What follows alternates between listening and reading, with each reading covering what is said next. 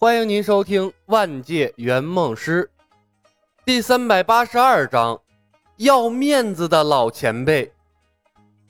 失明，火系单体攻击魔法。以冯公子此时的魔力，失明效果大概可以持续十分钟左右，但具体时间还要由对方的魔抗来决定。魔法有施法距离限制，对固定目标的释放成功效果要远高于移动目标。有所防备的情况下，只要脱离了冯公子的施法范围，失明魔法基本上打不中人。但从没见过魔法的曾书长，先是中了减速魔法，又着急忙慌的找隐蔽的地方尿尿，轻而易举的就被冯公子命中了。中了吗？李牧低声问。中了。冯公子看着突然僵住了的曾书长，肯定的点头。地面上。曾书长僵在原地一动不动，片刻，他整个人机灵了一下，无神的眼睛里流出了两行浑浊的泪水。随后，一团凌厉的剑气以他为中心爆开，摧毁了方圆十米内的所有花草树木。欺人太甚！曾书长举着半截玄铁飞剑，状若恶魔，歇斯底里的吼道：“我不管你是谁！”有种出来和老夫光明正大的一决雌雄，鬼鬼祟祟的耍弄老夫，算什么英雄好汉？曾前辈，你没事吧？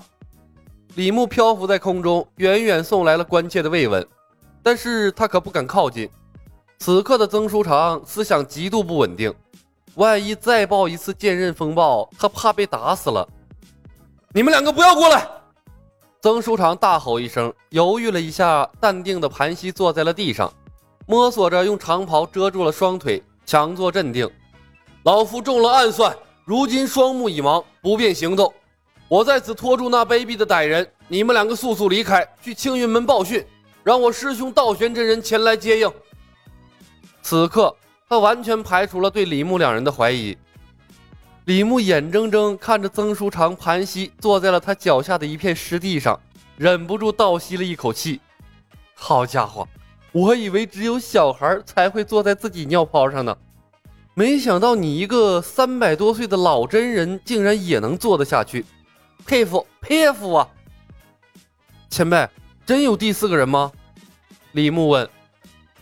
肯定有一个卑鄙而且强大的人。曾书长咬牙切齿。不过你们放心，即便有人，也是我青云门的敌人。他既然没有对你们出手，你们尽可以放心大胆的离去。前辈，我们留在这保护你吧。李牧道：“晚辈和曾叔叔是挚友，若让他知道我丢下您不管，怕再无颜面对叔叔了。”曾书长的嘴角剧烈的抽搐了一下。敌人实力强大，趁他未曾对你们生出敌意。迅速离开方式上策，我可以照顾自己。与此同时，李牧晃动一线牵，给冯公子传讯：给自己加速、加护盾、加幸运，准备敲人。冯公子点头，披上了极速披风，然后给自己使用了加速魔法。加速完成，他继续给两人加持上了护体神盾、护体石符、幸运之神等三个增益法术。等冯公子各项魔法。等冯公子各项魔法加持完成，李牧停止了飞行骑术，两人悄无声息地落在了地面上。李牧丢给冯公子一个肯定的眼神，把智能飞剑拿在了手里，远远绕到了曾书长的前方。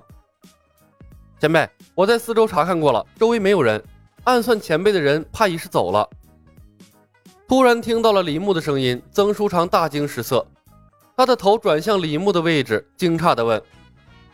你们还没走，我不会离开的。李牧一步一步的向曾书长靠近。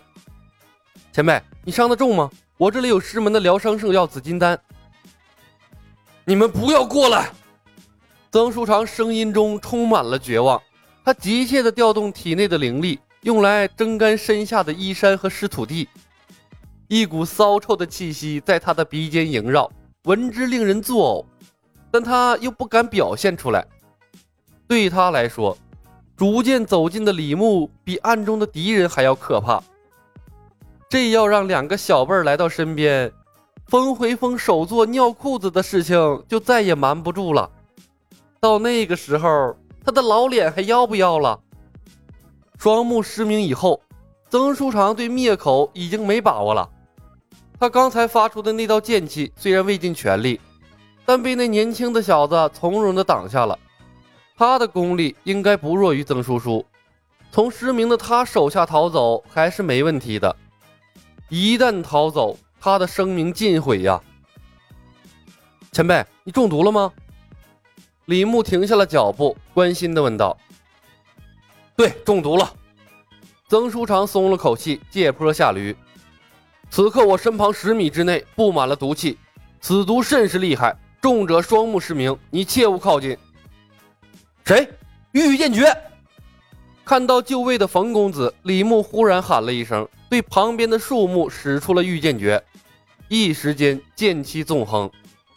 曾书长的注意力果然被吸引了过去，嗖的一下，一道红色的身影如闪电般划过，曾书长只来得及侧了下脑袋。砰的一下，后脑重重的挨了一锤，他双眼一翻，昏倒在地。哎呀，终于搞定了！李牧长出了一口气，冲冯公子挑起了大拇指，然后来到了曾书长的身边，把他拎了起来，看着他身下快被捂干的湿土地，笑着摇了摇头，把他放在了一片干净的岩石上。冯公子跑了过来，摘掉了急速披风，熟练的拿出了纸笔。切脉超秘籍，他的手刚搭上曾书长的胳膊，脸色就不由得一变。师兄还好把他搞定了，上清境八层，他一个人至少能打十个曾叔叔。七脉首座一百年前和万剑一独闯魔教圣殿，他的战力估计能在青云门排进前五。李牧道：正面战斗，我估计他能把我腰丹里的能量耗尽了，还不是被我们搞定了。冯公子笑道：“青云门的道法大多建立在飞剑的基础上，飞剑一毁，直接降了他一半的战斗力。最强大的神剑御雷真诀，没有飞剑根本用不出来呀。他没有飞剑，能飞起来是怎么回事？”李牧问。“纯靠道法和灵气支撑。”冯公子此刻共享着曾书长的所有技能，对他了如指掌。没有飞剑，他可以短暂滞空，用招式上天。却没办法长距离的飞行，也就是说，我们当时要跑，他是追不上我们的。李牧道，在地上，他的速度不比御剑飞行的速度慢。冯公子道，但是想打我们就比较费劲了。师兄，我们原来的战术还是有效的，只不过麻烦一点，需要我们动手而已。没用了。李牧看了看昏迷的曾书长，摇摇头。一个七脉首座一去不回。下次青云门来的就不是一两个人了，但凡有两个手作，我们就不能像对付曾书长这样容易了。魔法吟唱咒语的时间太长了，说不定还是要靠智取啊。本集已经播讲完毕，感谢您的收听。喜欢的朋友们点点关注，点点订阅呗，谢谢了。